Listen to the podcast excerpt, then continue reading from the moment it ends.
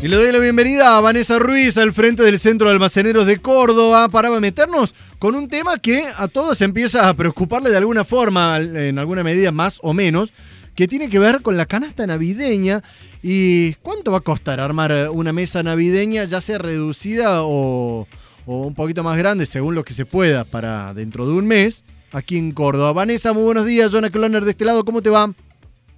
Hola, muy buenos días, Jonathan. Un saludo grande para vos, para el equipo y para toda la audiencia. Bueno, ¿cómo viene la mano con la mesa, con, no con la mesa, digo, la mesa navideña lleva mucho más todavía quizás, pero con la canasta básica navideña? Bueno, canasta básica, que si bien no es la canasta básica alimentaria, son artículos de primerísima necesidad y ya instaladas en el folclore, como bien lo decías, en el folclore de las familias, eh, acostumbrados a tener algo presente para el brindis, al menos, un brindis que por más mínimo que sea, viene con fuertes incrementos, esa es la mala noticia, bueno, con incrementos importantes. Eh, en el área de los panificados, por ejemplo, eh, vamos a tener incrementos que van entre un 30 un 32%, si vamos al caso, es el que menos ha incrementado, aunque parezca un volumen bastante alto.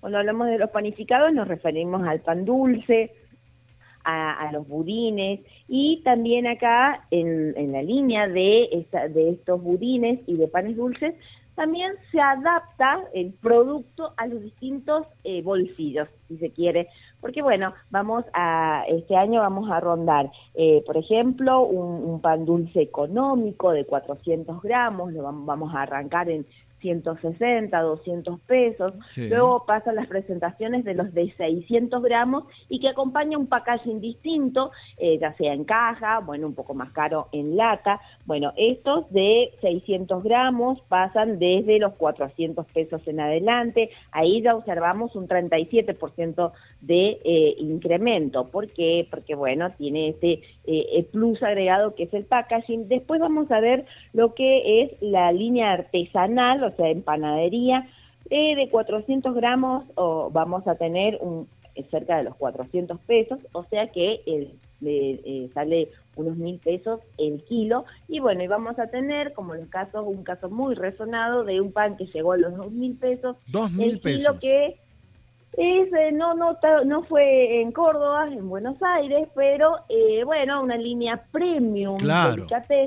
que bueno, se ah, adapta, el bolsillo se va adaptando a los distintos gustos. A ver, en realidad, Vanessa, es que si uno busca, hay alguna panificación premium que realmente alcance ese precio y en algunos casos debo decir que he visto que lo superan.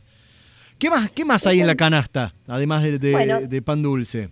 Bueno, eh, vamos a, digamos, el ABC es más, un ABC que viene con consumo retraído. ¿Por qué? Porque a esta altura ya en nuestras meriendas y desayunos aparece un budín y un pan dulce y este año está un poco retrasado. ¿Por qué? Porque no hay mucha demanda.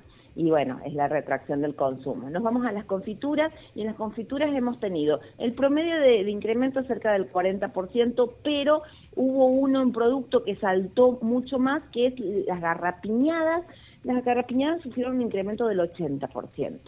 Eh, y todas las demás confituras eh, un promedio de un 40% y también eh, en las distintas líneas, en la versatilidad que tienen los productos navideños es que hay para todos los bolsillos. Entonces se puede acomodar una línea, si se quiere, económica o familiar, y bueno, y si no, también la línea importada o, bueno, la línea del delicatessen que alcanza eh, bastantes incrementos y lo que sí vamos nos vamos a sorprender, la línea de gaseosa es un 30% y es más, en este tiempo suelen empezar a llegar los incrementos, así que veremos con cuánto va a ser el incremento final que nos veamos. O sea que redondeando, Vanessa, ¿en cuánto sería una canasta básica, digamos, eh, no premium, sino más, más para un bolsillo general?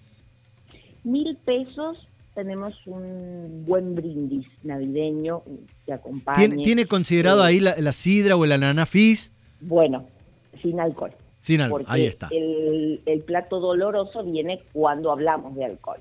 En vinos ya tenemos registrado un incremento cercano al 50%, pero estamos en una situación particular. El, los vinos están sufriendo incrementos ahora en evolución y es un, los vinos sufren incrementos, eh, han salido de precios máximos, hubo un deslizamiento de estos productos, entonces vamos a quizás sorprendernos con más incrementos y la frutilla de poste en cuanto a incrementos son los espumantes que ya tuvieron un incremento del 110%. Así que bueno, eh, interesante. con poco alcohol y con quizás eh, más panificados. Es interesante el tema porque, bien decías, hay para todos los bolsillos de distintas calidades. No es lo mismo una garrapiñada con maní, que lo tenemos aquí en Córdoba en cantidad y muy barato, a una garrapiñada con almendras. Cambia, digamos. Es totalmente distinto. Y la otra pregunta que siempre me hago yo es cuándo entenderemos de que la comida de Navidad la tenemos que comer en junio, julio y no en diciembre, ¿no?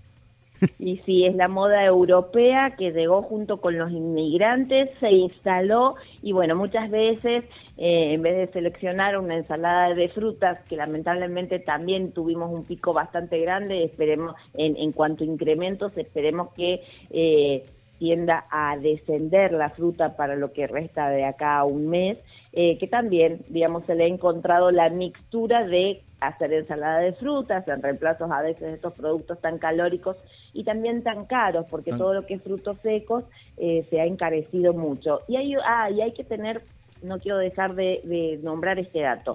Así como al principio de la pandemia empezamos a ver esto de cocinar en casa, más consumo de harinas, de huevos, bueno, estamos observando condiciones similares en cuanto a que se están empezando a adquirir los productos, los ingredientes para hacerlo en casa. Muy bien. Obviamente es una estrategia de ahorro eh, y ya se está empezando a vender la fruta seca, las levaduras, los distintos productos, agua de azar, los distintos productos.